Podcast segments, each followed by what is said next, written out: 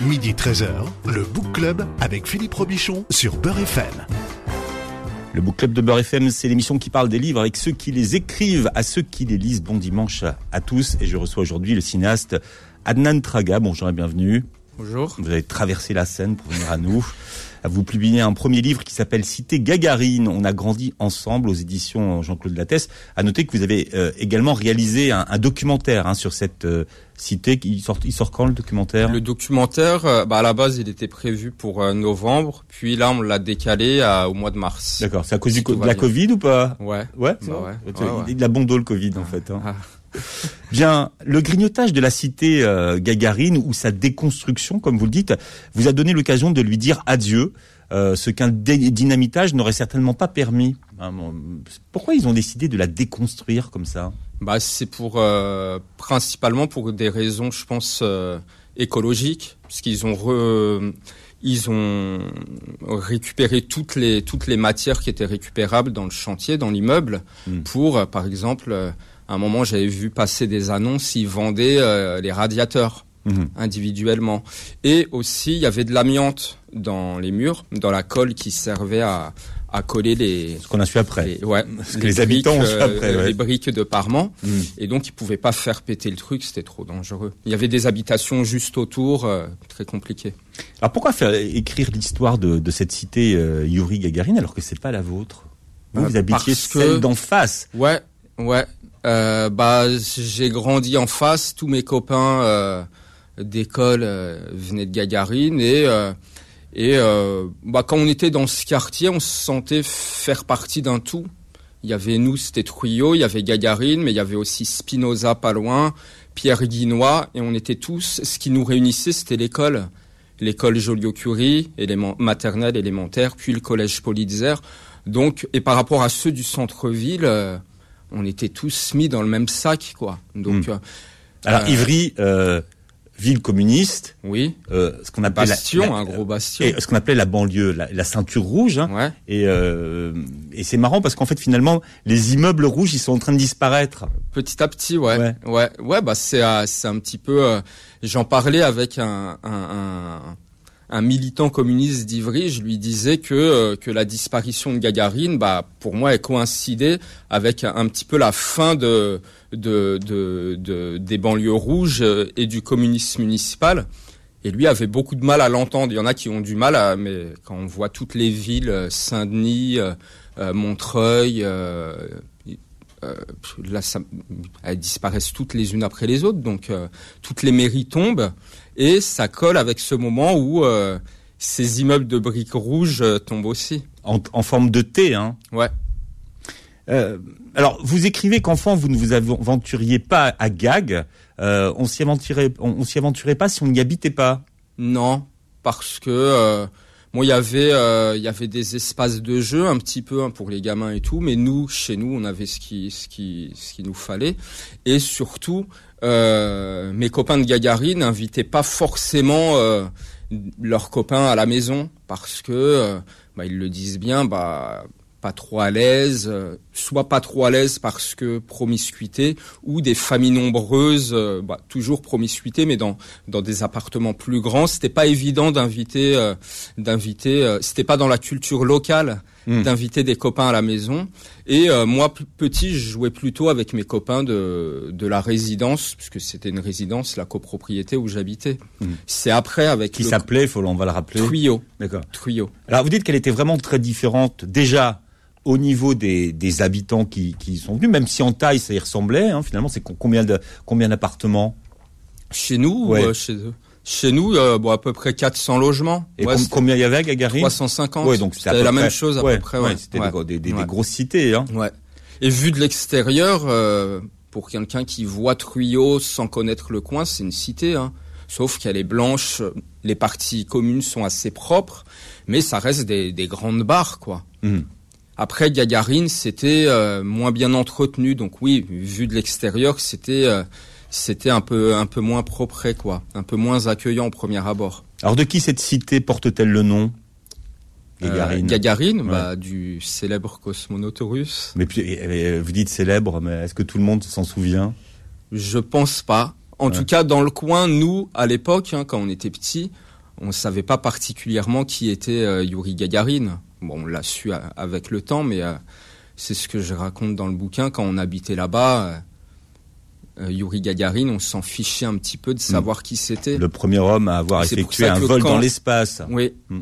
Et c'est pour ça que quand ils ont cassé la première pierre, euh, moi, j'étais et d'autres, je pense, on était un peu, un petit peu énervés de la ville d'Ivry qui avait placardé les, les, les, portraits d'Yuri Gagarin dans toute la ville pour célébrer la, la, destruction de la cité.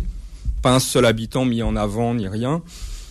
Et donc c'était toujours cette façon de faire pour et pas de faire avec. Hmm. Donc, D'ailleurs, les habitants disaient on a toujours été relégués, donc c'est normal. Ils ont eu ce sentiment. En tout cas, moi, j'ai plein de copains de Gagarine qui me disent euh, ah bah maintenant que, que c'est détruit, euh, tout le monde vient filmer, tout le monde vient, euh, le maire vient faire des discours, tout le, tout le monde vient faire des, des, des, des, reportages, des, des expos artistiques. Mais quand ils y habitaient, pour eux, en tout cas, il se passait pas grand chose, quoi.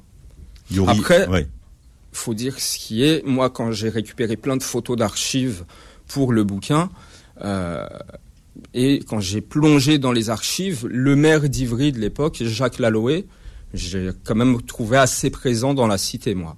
Mmh. J'ai trouvé plein de, plein de documents dans lesquels on le voyait avec les habitants, quoi. D'accord. Euh, et, et, Yuri Gagarin est venu euh, à Ivry bah, il faut imaginer, c'était le premier homme dans l'espace. Euh, ah bah, c'était la fierté d'Ivry apparemment à l'époque. Qu'est-ce qu'il est venu faire avec, avec Maurice Thorez? Avec Maurice Thorez et euh, Georges Maran, euh, voilà, qui était une grande. Était, le maire Maurice Thorez, c'était le premier secrétaire du. Qui a été ministre après Maran. il a été, ils ont été ministres tous les deux, donc non, bah Ivry c'était une place forte du communisme en France à l'époque. Et d'ailleurs là aujourd'hui c'est un des derniers bastions donc euh, donc voilà donc euh, c'était un, un, un, symbole de l'amitié euh, franco-soviétique au niveau PC. Mmh. Mais c'était aussi à un moment où le PC on le disait tout à l'heure était était très très important. Ah bah hein, oui. On sortait de on sortait de la deuxième guerre mondiale. Le PCF le le, avait, été assez important. Maran, par exemple, ça a été un de ceux qui ont accueilli De Gaulle euh, au moment de, son retour en France euh, euh, pour la libération. Donc oui, c'était des, des, des hmm. personnalités assez importantes à l'époque. Et une des questions que vous posez dans votre livre, c'est qu'est-ce que les municipalités de, communistes n'ont pas vu Quels sont finalement ces, ces rendez-vous manqués qu'elles ont eus avec les habitants des cités? C'est une façon de c'est une façon de s'adresser à eux et c'est une façon de, euh, de les impliquer aussi.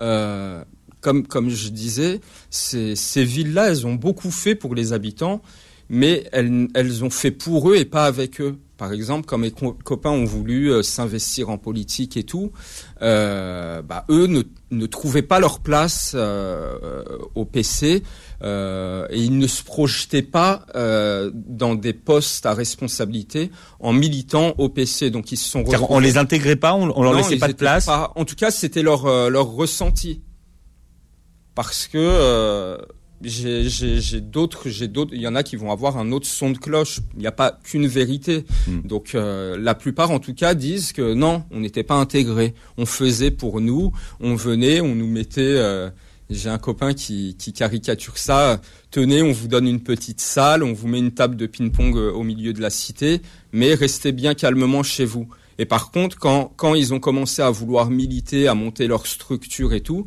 c'était un petit peu plus compliqué ils se sont pris des remarques dans la gueule, euh, ça n'a pas forcément plu aux élus en place de l'époque. Et avec le temps, avec le temps, parce que ça a pris du temps, une dizaine d'années, le maire de l'époque, euh, qui était euh, Pierre Gosna, a inclus certains de ces jeunes dans dans son hmm. dans son équipe municipale mais il, y a, encore pas il, était maire il y a pas très longtemps encore hein, il est décédé en 2014 ou 2015 je crois. Euh, mais c'est tardif. C'est en 2007-2008 qu'ils ont hmm. commencé à les intégrer. Avant, c'était beaucoup plus compliqué. Vous vous racontez cette, cette histoire. Vous aviez un, un père qui était enfin communiste, puisque vous vous vendiez euh, l'humanité dimanche, vous distribuiez. Moi, des... je le vendais pas. Je... Vous le vendait. Moi, j'allais distribuer des tracts dans les boîtes aux lettres. Vous n'étiez pas au JC non, enfin aux jeunesses, aux jeunesses communistes. On avait un, un, on avait un, un militant Jean-Luc qui venait nous voir au collège, à la sortie du collège tout le temps. Mais pour nous, à l'époque, c'était un truc de, de blanc. C'était pas pour nous. Mais, mais, mais, votre père vendait quand même l'UMA. Mon père vendait l'UMA. Il aurait aimé que je sois à la JC, qu'on soit à la JC avec euh, mon frère jumeau. Mais nous, on s'identifiait pas à eux, en fait. Et mon père, je l'identifiais pas aux communistes d'Ivry. Il n'était pas, par exemple, euh, euh, il était, il était dans la section de Truyot. Il n'était pas, et je l'ai jamais vraiment vu avec les communistes du centre-ville, avec ceux qui pour nous étaient plus aisés. Donc euh, moi je faisais une distinction. Il y a tout le temps eu cette distinction territoriale, mais qui en fait était une, une distinction euh, sociale quoi. Il y avait nous et eux. Et euh, après c'est aussi avec l'âge, en rencontrant des gens différents, que nous aussi on s'ouvre, parce que dans le fond nous aussi on était un petit peu, peut-être un petit peu fermés. Donc, euh, vous, vous, êtes, vous, vous êtes euh, ouvert au moment du lycée, plus tard en fait. Ça a commencé au lycée, j'ai commencé à parler, à, à, sympathiser avec... À vouloir aller au boom. À, à, vouloir aller au boom, aux soirées et tout, ouais. Au boom de blanc. Au boom de blanc, auquel on n'était pas invité au collège. Quand je leur dis aujourd'hui à certains potes que j'ai du collège encore, ils me disent, bah, c'est... T'étais invité? Non, on a Patrick Soulaï qui est avec nous. Est-ce que t'étais, est-ce que t'étais invité? Boum Mais non, mais il y avait, t'avais la carte ou t'avais pas la carte? Franchement, ouais. c'est ils nous invitaient pas. On jouait avec eux, on était avec eux dans la cour du collège, mais euh, mais ils faisaient leur truc entre eux. Hein. Et ils ont du mal à le reconnaître quand on leur dit aujourd'hui. Il y a, y a, une génération qui se reconnaîtra en lisant votre votre livre. C'est la boîte La Scala. Mais c'était la Scala, c'était c'était la, la boîte où tu rentrais en fait. Dans Paris, ouais, on rentrait que là. En plus, nous, on n'avait pas vraiment de bagnole et tout à l'époque, donc je pense qu'il y avait des quelques boîtes en banlieue un peu lointaine où on pouvait y aller en voiture. Nous, on, y allait en métro. On rentrait à pied en courant derrière le Noctambus. Euh, non, il y a, y a, pas les après-midi du dimanche à la Scala d'ailleurs? C'était le soir Non, non, non. J'ai des potes de, de Gagarine justement qui allaient euh, à la boîte où on, où on, allait en roller là. On faisait voilà, c'était. Ouais, euh, je sais plus comment ça s'appelait, mais ça va revenir. C'était la boîte à roller, ouais. ouais, le Palladium ou le bus Palladium. Non, c'était pas ça. C'était quoi?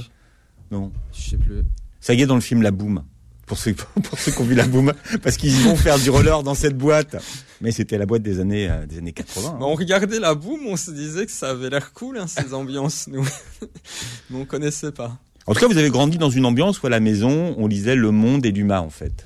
Le Monde, l'Uma et des journaux marocains auxquels euh, mon père était abonné euh, hmm. et qui, qui, recevait. Oui, oui, moi j'ai j'ai l'image de et j'ai mis des photos dans le bouquin de, de mon père qui qui lisait le journal euh, tous les tous les tous les soirs euh, dans sur son canapé quoi. Ouais. Et après qu'on va chipper à son père, ça fait ça structure quand même une conscience politique mine de rien. Je bah c'est un cadre qui, qui a fait de de moi ce que ce que je suis quoi. Mon père tout le temps comme ça. Je sais pas si on voit. on, on, le montre à la caméra pour ceux qui regarderont euh, l'émission, mais mais c'est vrai que c'est. mais on, on, lit ce qu'il y a à la maison souvent. Oui oui. Non, mais j'allais pas trop shipper ces, ces journaux. Moi, j'étais plus dans les, les, les, sans prononcer. Strange. c'est pas, pas, mal, ça, déjà. Les comics. Les X-Men, les X-Men euh, et tout ça, ouais. Allez, vous publiez Cité Gagarine. On a euh, grandi ensemble aux éditions Jean-Claude Lattès. Et on feuillette ce livre jusqu'à 13h sur Beurre FM. Le Book Club revient dans un instant. Midi 13h, le Book Club avec Philippe Robichon sur Beurre FM. le, Book Club qui a lu pour vous aujourd'hui le premier euh, livre. Alors, je sais pas euh, à quoi, à quel genre appartient votre livre? Ah, Qu'est-ce que c'est? C'est euh, c'est un, un, un, roman autobiographique? C'est un, un travail de journaliste? C'est un cinéaste qui fait un livre? C'est quoi? Hein Moi, justement, en l'écrivant, je savais pas ce que j'étais en train d'écrire. J'ai demandé à, à Anne-Sophie, mon éditrice, et elle m'a dit c'est un récit. D'accord. Donc voilà, c'est un récit. Et ça s'appelle Cité Gagarine. On a grandi ensemble chez euh, Jean-Claude Lattès. Et euh, c'est l'histoire de quelque chose que d'un monde que vous avez fui. Pourquoi est-ce que c'était pour vous euh, tellement important de laisser une trace de ce monde qui disparaissait et que vous aviez voulu euh, fuir? Bah, il y a deux choses. Déjà, on, on se rend compte de, de de de ce à quoi on tient quand quand on le perd. Donc le fait de voir cette cité euh, disparaître, bah moi ça m'a donné, j'étais pas programmé, j'avais pas du tout programmé dans un premier temps de faire un documentaire sur Gagarine.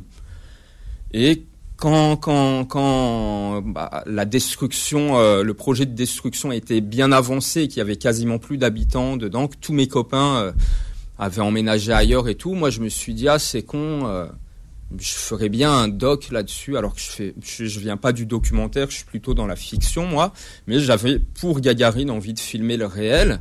Et la deuxième chose, c'est que il y a plein de projets qui ont commencé à se faire dans ce quartier.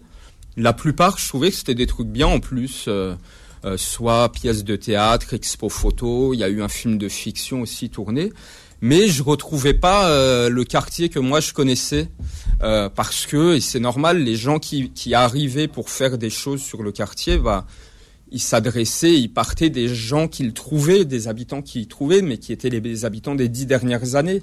Sauf que moi je moi, mes, mes amis, c'est ceux qui ont fait ce que Gagarine. Hmm. Euh, D'accord. Vous, vous arrivez en 73 moi, je suis de 75. Mes parents ouais. arrivent en 73. Ouais. Donc, moi, c'est les années 80, 90. Et jusqu'à à peu près 2005, 2006, j'ai fréquenté ce quartier. Moi, après, euh, même si j'ai continué à habiter à Ivry, euh, j'y étais moins, à part pour aller voir mes parents. Mais, euh, mais voilà, je retrouvais pas, je retrouvais pas euh, le, le, le, gag que je connaissais dans tout ce que je voyais. Mmh. Gagarine euh, comme voie d'accès pour le cinéma, c'était pas gagné puisque aujourd'hui vous faites du, du cinéma, c'est pas la voie royale. Ah non. Mais de toute façon, le cinéma c'est un, un, milieu euh, ultra verrouillé, donc il euh, y a très peu de voies d'accès. Il y en a une, c'est la détermination. Faut être déterminé, mmh. faut être faut être prêt à rien lâcher et se dire que bah, à un moment ça va payer. Moi, ce qui m'a ce qui m'a amené au cinéma, c'est mes c'est des rencontres et des rencontres que j'ai fait en arrivant à la fac et en rencontrant euh, des en, en, sortant de la cité quand même. En sortant de la cité toujours. Ouais, mais à la Sorbonne. Euh, ouais. Hmm. Et pour pour plusieurs personnes dont je parle dans le bouquin, bah ils se sont accomplis en fuyant la cité sans la renier jamais, mais en la fuyant quand même à un moment. Et la plupart, euh, bah, quand on en reparle maintenant, c'est avec beaucoup de nostalgie et il y a quasiment que le positif qui reste quoi. J'ai Loïc qui est, qui est dans le bouquin et qui C'est lui que vous avez mordu Ouais. Ah, c'est lui, d'accord. Il ouais. m'a dit. Ouais. Il m'a dit. Loïc. Ouais. Loïc m'a dit, ouais, je me rappelle, il m'a mordu. Non, il s'en souvient pas trop lui. Ah bon Il dit si tu le racontes, c'est que c'est que ça doit être vrai. Mais oh, il a oublié parce qu'il a, a, perdu oublié. ce jour-là. Non, j'ai décrété que j'avais gagné. Ah d'accord, pardon. Il décrète qu'il a qu'il a perdu. C'était des, des larmes de rage pas de pas de douleur. Qu'est-ce qu'il a fait Louis Parce que non, lui, aussi, il, lui c'était un, un, gars qui a toujours été différent dans la cité. Vous dites un dans un endroit où on peut pas être un ovni, on n'a pas on n'a pas le droit à la différence. Non, mais je pense que dans dans quasiment tous les milieux, c'est compliqué d'être différent. Euh, à la campagne, un mec qui est différent dans un village, bah il va il va sûrement être mal vu. Euh, si on va dans un quartier euh, dans lequel euh, dans lequel si on va à Saint-Germain-des-Prés qu'on n'a pas le look local bah, on va peut-être être mal vu aussi. Si on rentre en, en, en, en survette, euh, basket, casquette dans une boutique de Saint-Germain-des-Prés, mmh. on va nous regarder ouais, bizarrement. Lui, c'était une autre différence finalement. Bah, il, a, il, assumait la musique qu'il aimait, ah, c'était la une différence danse. culturelle. Lui, ouais. c'était une envie d'aller euh, euh, dans une culture, euh, le rap, le hip-hop, à une époque où c'était pas établi, installé euh, comme aujourd'hui en France dans les années 90. À l'époque, quand on se mettait à s'habiller euh, euh, avec un look de rappeur américain, donc baggy, grosse doudoune, qu'il avait lui-même les dents en or ou en argent, euh, bah on se foutait de tout le monde se foutait de sa gueule. Les, les mecs le traitaient de zoulou, mm. ce qui était très péjoratif. Mmh. Alors que normalement c'est noble le terme zoulou, mais à l'époque c'était péjoratif. Et lui, rien n'a ciré. Il a fait son truc, euh, mais à un moment pour pouvoir vivre sa passion, sa musique à fond, il s'est barré de Gagarine. Gagarine, ce qui est marrant, c'est que là, il y a jusqu'à il y a un an, il y avait un, un, une grande affiche du groupe de rap PNL, puisqu'ils ont habité euh, quelques années à Gagarine. Il y a un clip, il y a un clip hein, d'ailleurs. Euh... Deux frères, ouais. Ouais, ouais deux frères, ouais, ouais, ouais, film. Ouais, ouais, ouais. Il est beau le clip en plus. Ah, il est super beau. Ouais, il est super beau. Ouais. Même là, moi j'ai appris à, à j'ai appris à apprécier PNL. Euh parce que je je- je- j'avais jamais écouté, mais j'aimais pas, mais j'avais jamais écouté en Mais vrai. Il y a beaucoup de, vous savez, le principe, c'est qu'il y a beaucoup de gens qui ont des avis sur des choses qu'ils Ouais. connaissent pas. Ah ouais, non, et alors, moi- ils ont des avis, mais alors, euh, j'avais un avis définitif. tranché sur Ouais, eux, hein, ouais, moi. Je, fallait pas m'en parler. Et en fait, quand ils ont tourné ce clip, moi, je tournais mon documentaire. Et les mecs, je les ai trouvés cool euh, en parlant un peu avec eux. Et, et j'ai vu ce qu'ils faisaient. Je me suis dit, euh, non, ils peuvent, ils peuvent pas, ils peuvent pas être entourés comme ça et, et faire un clip de cette qualité sans que leur musique soit soit au moins intéressante et j'ai plongé dedans et j'aime bien maintenant. Bien. Mais Comme- ce que, ce- excuse, Ok, Lui, lui, donc le Loïc, co- co- comment, comment il s'en est sorti finalement En de- fait, Loïc, Ouais. Euh, lui, il a fui Gagarine pour pouvoir vivre sa passion à fond. Il a monté un groupe qui s'appelait, avec des copains qu'il a rencontrés à la fac, je pense, qui s'appelait euh, La Brigade. Et à l'époque, il, il a, il a bossé avec les gars d'IAM, d'NTM, euh, Arsenic, euh, euh, Booba. Il a fait un morceau avec Lunatic. euh, donc, ils ont fait trois, quatre albums, disques d'or. Mais pour faire tout ça, alors que le rap aujourd'hui est associé aux banlieues, aux cités, à l'époque, donc il y a, il y a 25 ans, il a dû fuir la cité pour pouvoir faire du rap. C'est marrant quand même. Ah, C'est intéressant Donc, de voir euh, comment, euh, Ouais. comment au, au- au départ, on est tout seul à avoir raison, puis après tout le monde fait comme vous. Bah, c'est en fait, faut, pour moi, c'est si on a, si on, si on a une passion, faut y aller, euh, faut y aller à fond. Et si, Non, mais faut être fort aussi. faut être fort dans la tête. pour être contre le groupe, contre Oui, la majorité. Moi, moi, par exemple, à son âge, à l'époque, j'aurais pas eu sa détermination. Moi, c'est venu avec le temps, ce truc. Puisque quand j'ai commencé à vouloir faire du ciné et tout, même mes copains, ils, se- ils se foutaient de ma gueule. Ils m'appelaient Spielberg. Et à l'époque, euh, Spielberg, euh, il y avait un côté péjoratif, quoi. Et, et Besson, il arrive quand dans votre vie? Moi, j'en parle pas de Besson dans le bouquin. Bah attendez, euh, j'ai passé, des- j'ai passé, j'ai passé des coups de téléphone. Non, je vous ai dit, moi je suis à l'ancienne. Besson, J'ai j'ai des fiches sur tout le monde. Besson, je l'ai rencontré à l'époque euh, cheval de Troie. Euh, c'était euh, mon cheval de Troie pour rentrer dans le ciné. C'était à l'époque de, de MySpace. euh, donc c'était le réseau social avant avant Facebook. Euh, en 2007, j'avais euh, avec deux copains de Vitry, on avait euh, fait une, une web série qui s'appelait Passe Passe le Mike et euh, qui était un truc où on parodiait des rappeurs et tout. Et ça a bien marché pour l'époque. Et Besson euh, est tombé là-dessus à un festival à Aubervilliers. et Et comme il a, gars- comme il a l'œil du tigre, ouais, mais franchement, Ouais. par rapport à tout ce qui est dit sur lui, le gars, il voit, il voit nos trucs un vendredi, le mardi qui suit trois jours plus tard, on est dans son bureau. Il nous dit euh, et on était en train de monter une boîte de prod avec mon frère et un pote. Il nous dit bon, vous êtes trois, j'aimerais être le quatrième homme avec euh, avec vous. Il nous fait une proposition et il monte une boîte avec nous. euh, au moins, ce gars, Besson, il nous a tendu une main ferme et il y allé parce que euh, il allait chercher des talents entre guillemets là où personne n'allait. Nous, on l'a ramené dans une salle de spectacle à Ivry où il y avait 100 personnes. Il est venu euh, tout seul en scooter tranquille. La plupart des cinéastes de gauche là qui se la jouent euh, Il de ils n'auraient pas fait ça, hein, Ouais. tu vois. Donc après, il n'est pas allé au bout de ce qui, de, de là où il devait aller avec nous, mais bon, voilà. C'est aussi que moi, moi, je me, dans le fond, je me suis jamais, euh, je me suis jamais euh, reconnu dans ce qu'il faisait non plus. C'était pas, c'était, c'était pas un bon mariage. Bien. Alors, on va parler d'un bon mariage, justement, votre premier film qui s'appelle 600 euros. On va écouter celui qui a fait euh, la musique de votre film. Vous aviez réalisé deux clips pour lui. Euh, il s'appelle Nadir. On le connaît, moi je l'ai vu débuter. Hein, il s'appelle, euh, on le connaît bien sous le, le nom de, de Ridan. Ouais. Euh, comment est-ce que vous lui avez demandé de, de faire la musique de votre film? En fait, je- donc je lui avais fait euh, deux clips en 2012 et au même moment, j'en avais marre d'être euh, d'être signé avec Besson et de rien faire et je me suis lancé dans dans dans la réal d'un et dans le tournage donc d'un film euh, autoproduit indépendant en fait que j'ai écrit en tournant. C'est-à-dire que j'écrivais une scène, je la tournais le lendemain. J'ai commencé à l'écrire, j'avais pas de scénario. Ça s'appelle 600 euros. Le film est sorti en salle en 2016. Et a bien marché. Ouais, ouais, euh, Succès euh, critique, su- euh, super succès euh, d'estime. Vraiment, Ouais. on a eu des, des super critiques et tout. Après, euh, en termes commercial, on était un des petits, donc on a fait ce qu'on a pu, mais super expérience. Et, euh, et Nadir euh, et Ridan, euh, en, mars 2013, je vais le voir, je lui dis ouais, je fais un film euh, indé, j'ai pas de thunes, j'aimerais des musiques. Euh. Il me dit bah montre-le-moi, si j'aime bien, on en reparle, si j'aime pas, laisse tomber. Il regarde le film. Moi, je suis à côté de lui. à l'époque, pas sûr de moi parce que je l'ai pas montré à grand monde. Il regarde et à la fin, il me dit bah vas-y, euh, par contre, t'as pas de budget. Ce qu'on va faire, euh, on va essayer de trouver des musiques un peu adaptées que j'ai et on va les réadapter. Et je fais mon marché comme ça et tout. Et dix jours plus tard, il m'appelle, il me dit viens, j'aimerais te montrer, te faire écouter un truc et tout. Et là, je me retrouve face à Ridan, pas sûr de lui, qui tient une feuille, qui lance une instru et il se met à me chanter euh, une chanson qu'il a écrite pour le film sans que je lui demande 600 balles et que c'est un cadeau qu'il m'a fait. C'est un inédit, Ridan. Un inédit.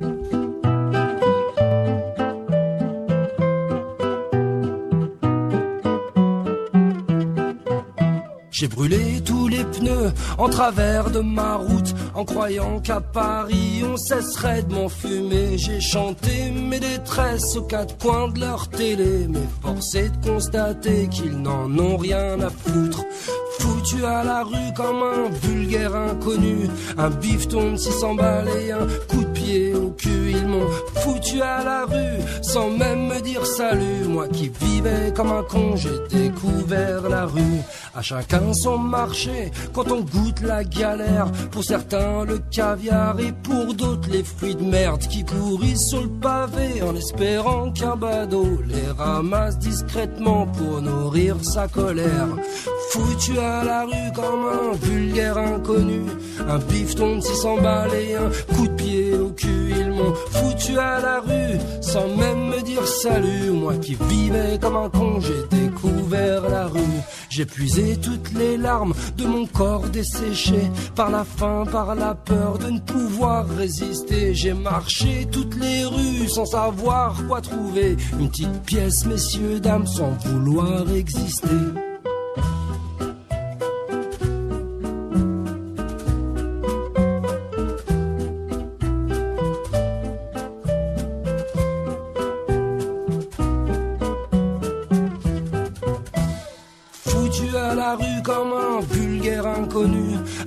Un bifton de 600 balles et un coup de pied au cul. Ils m'ont foutu à la rue sans même me dire salut. Moi qui vivais comme un con, j'ai découvert la rue. Faut tenir bon qu'ils me disent les bons hommes de pouvoir qui nous chantent la misère, mais qu'en parlent sans savoir. J'ai fait le choix de m'enflammer dans ma rue sous les cieux en croyant que peut-être vous ouvrirez les yeux. Foutu à la rue comme un vulgaire inconnu, un bifton 600 balles et un coup de pied au cul. Ils m'ont foutu à la rue sans même me dire salut. Moi qui vivais comme un con, j'ai découvert la rue. Le Book Club revient dans un instant.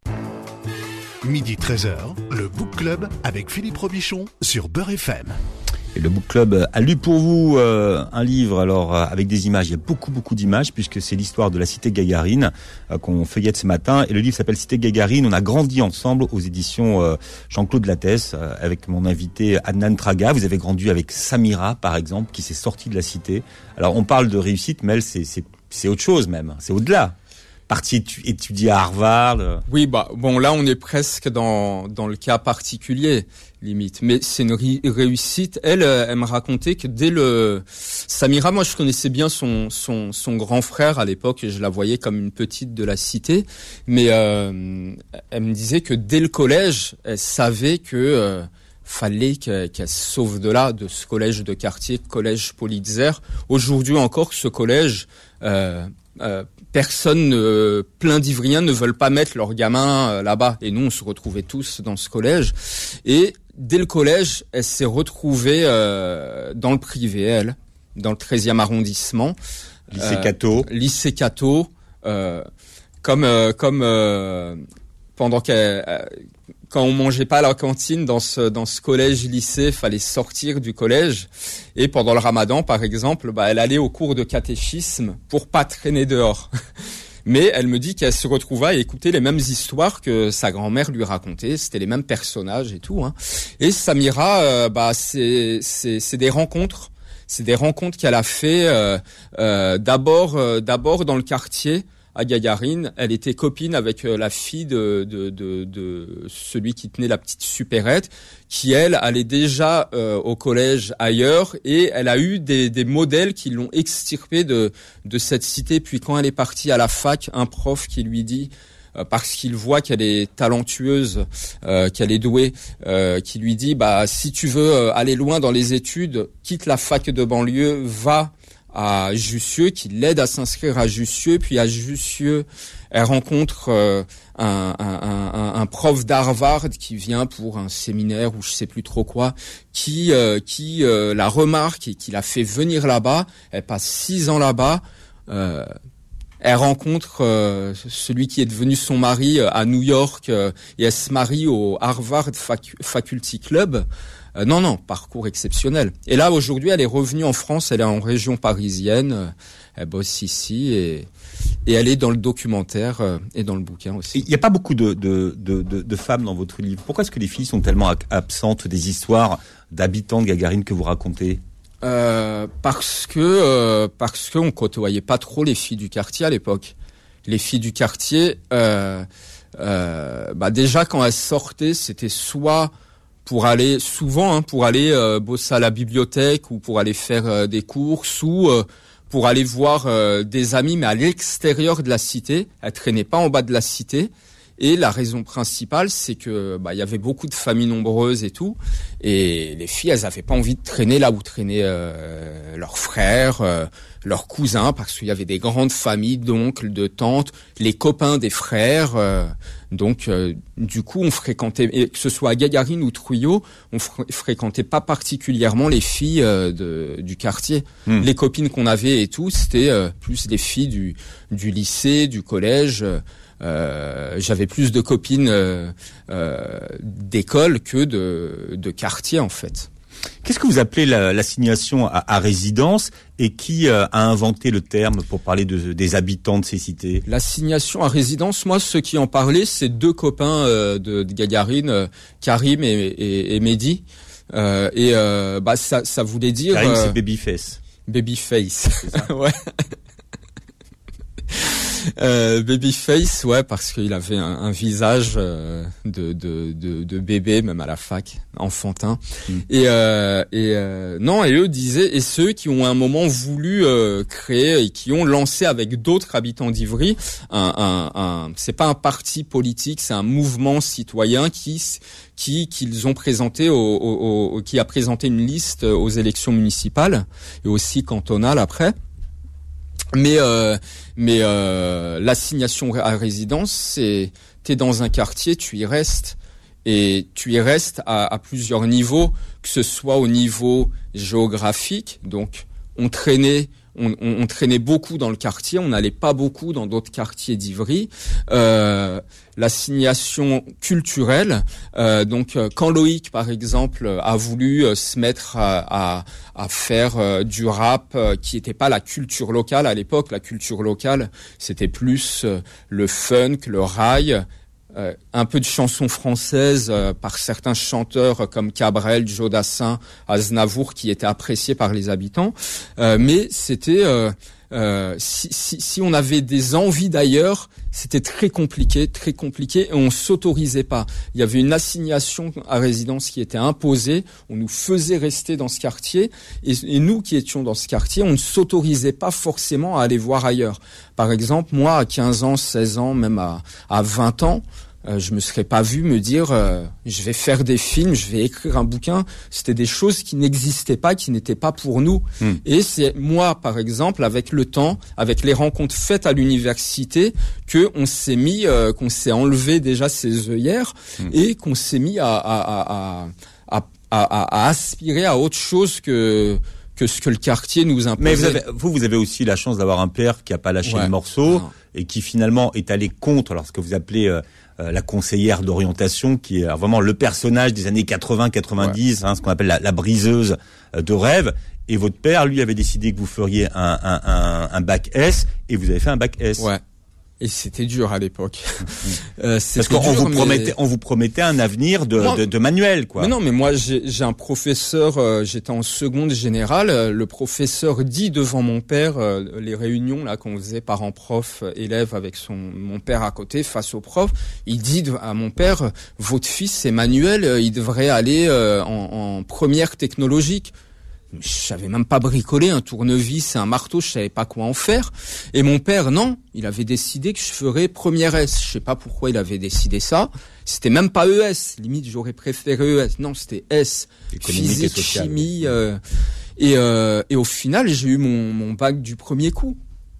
Et si j'avais écouté ces profs qui voulaient m'envoyer en technologique, sans dénigrer euh, les filières technologiques et les, métiers euh, auxquels on accède via ces filières, mais en tout cas, j'aurais pas fait derrière les rencontres que j'ai fait et j'aurais pas eu le parcours que j'ai eu. Donc euh, euh, oui, oui, il y a des briseurs de rêves. Après, je pense que ça a évolué. Hein. Aujourd'hui, les profs, euh, euh bah c'est plus les mêmes qu'il y a 20, 25 ans. Je parle vraiment de notre époque, quoi. Mmh.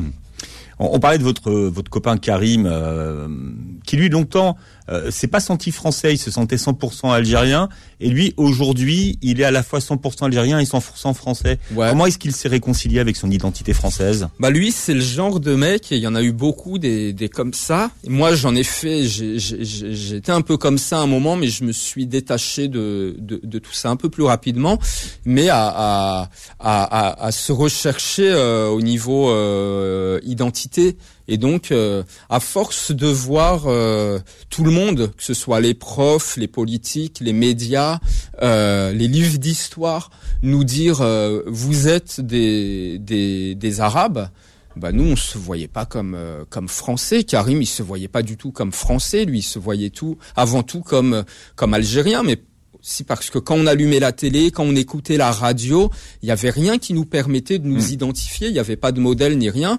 Et Karim, lui, il a, c'est ce que je racontais, par exemple, en 98, moi, la finale France-Brésil de la Coupe du Monde, j'étais pour la, la France, parce qu'il y avait Zidane et tout.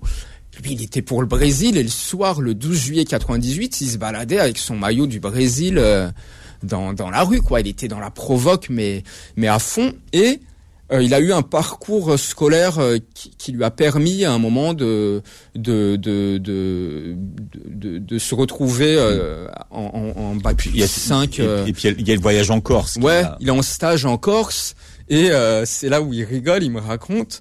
Pour la première fois de sa vie, il était content de se faire insulter parce qu'il est dans la queue d'une boulangerie et il y a un vieux Corse qui vient, il le double. Karim, il lui dit excusez-moi, j'étais là. Et le mec le regarde, il se retourne, il le regarde et il lui dit euh, euh, Casse-toi, sale français. Et là, Karim, il, éclate de rire. C'est la première fois de sa vie qu'on déjà qu'on le traitait de français et en, et en l'insultant. Et c'est à cette époque-là, quand il a commencé aussi à, à, être vu par la société comme un diplômé, comme un cadre, et plus comme un comme un jeune rebeu euh, fils d'Algérien de Gagarine, que lui s'est senti pleinement français. Il y a un film à faire sur l'histoire de votre euh, père, hein, Omar Zoubiri, euh, opposant, opposant au régime marocain, au, même titre que Mehdi Ben Barka. Incroyable, hein bah, il, quitte le Maroc avec un faux passeport, il va au rang, il arrive en France avec un faux passeport. Ah ouais. il, vous, il, vous, a raconté votre père son histoire un peu ou pas? Euh, Sur les sur les dernières années. Vous avez commencé à avoir un dossier suffisant pour faire ah un... oui. Bah en fait, il, il, écrivait, il écrivait un peu son histoire. Euh, il, a dû, il a dû taper genre 200 pages euh, qui sont à reprendre et tout. Et, et, et je l'ai beaucoup interrogé, filmé, oui. Mais lui, il avait envie d'écrire un, ses mémoires en arabe. Moi, je lui disais, mais non, mais écris un livre en français. Moi, je te trouve quelqu'un qui t'aide.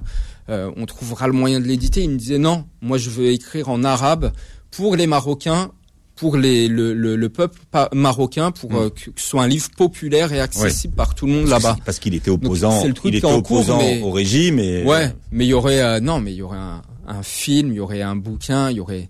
Après bon, moi c'est facile de dire ça, c'est mon père donc. Euh, Donc voilà, mais Ouais, c'est- une mais, époque euh, sur laquelle on n'a pas énormément écrit Non. et sur laquelle il n'y a pas encore. D'abord, il y a, il y énormément de zones d'ombre ouais. euh, sur l'époque Ouais. et on n'a pas énormément Ouais, écrit. Bon, alors là, dans la bande originale de votre livre, alors il y aurait pu y avoir Jean Ferrat, mais ça c'était ailleurs. Ma môme de Jean Ferrat, c'est on, va écouter le celui que vous surnommez, surnommez le Cab, Ouais. Francis Cabrel. pas le cabriolet. Ouais. Non, non, c'est Cabrel, l'ido- l'idole de, de certains dans la cité finalement. Et on va euh, écouter une, chanson euh, qu'on n'écoute pas pas souvent de, de, de Cabrel, plus souvent d'ailleurs. Euh, Saïd et Mohamed. Ouais. Elle est exceptionnelle cette chanson. Moi, je pense que c'est par cette chanson que que j'ai commencé à apprécier Francis Cabrel. Et c'est Fouad et Karim, deux copains de Gagarine, avec Adelaine, un autre pote, qui m'ont fait découvrir cette chanson. et- et ils vont au concert, eux. Ah eux, ils Vous, vont vous n'y allez pas. Vous, eux, et ils vont dans On le les concert. dépose en bagnole. Ouais. En 96, je crois. À l'époque, euh, je préfère aller me balader sur les champs, euh, aller regarder les disques euh, chez Virgin, écouter un peu de musique. Chez Chandisque, si ça existe euh, encore, je sais même pas. si- Euh, et, euh, et, euh, et, on, et on va les récupérer après le concert. On était cons. hein. Ah ben voilà, vous avez raté un concert. Alors on rappelle le titre de votre livre, euh, puisqu'on va se quitter avec euh, avec Francis Cabrel, s'appelle Cité Gagarine. On a grandi ensemble. L'éditeur c'est Jean-Claude Lattès. Merci d'en avoir parlé avec nous ce matin. Merci beaucoup.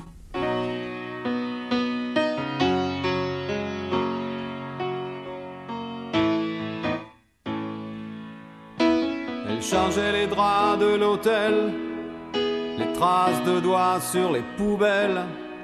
Petite hirondelle, au milieu des corbeaux, elle chantait Desperado. Moi j'avais du retard sur le sommeil, je m'étais fait doubler par le soleil. Elle de l'autre côté du couloir, elle faisait chanter les miroirs. J'ai passé une heure de sa vie, une heure sous le soleil d'Algérie. Sous la course des planètes, il y a des moments qu'on regrette. Derrière ses paupières mi-closes, je voyais plus de gris que de rose. Quand je suis parti, j'ai bien compris que je perdais quelque chose. Ces enfants qui font rien à l'école et qui ont les poches pleines de tubes de colle. Toute façon, personne ne t'aide quand tu t'appelles Saïd ou Mohamed. C'est le ciel en tôle ondulé pour toujours, c'est la fenêtre sur la troisième cour, c'est le cri des voisines, plein les oreilles et les heures de mauvais sommeil.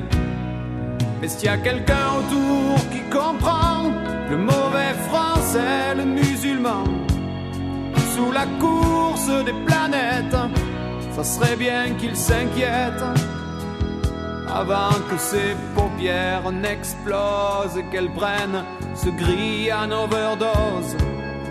Quand je suis parti, j'ai bien compris qu'on y pouvait quelque chose.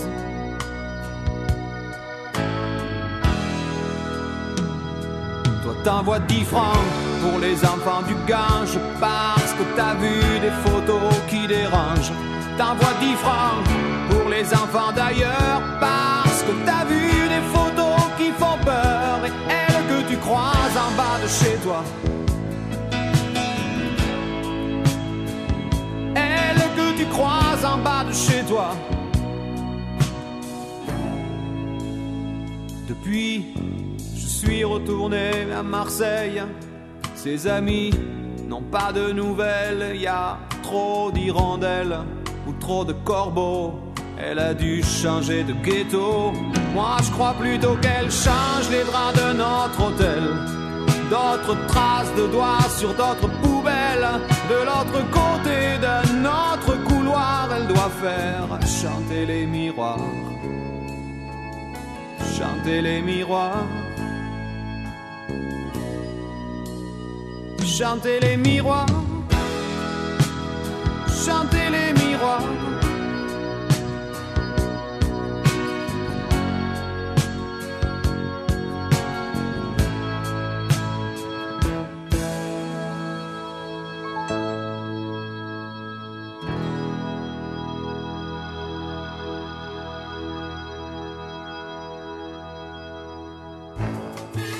Le Book Club tous les dimanches de midi à 13h sur Beurre FM.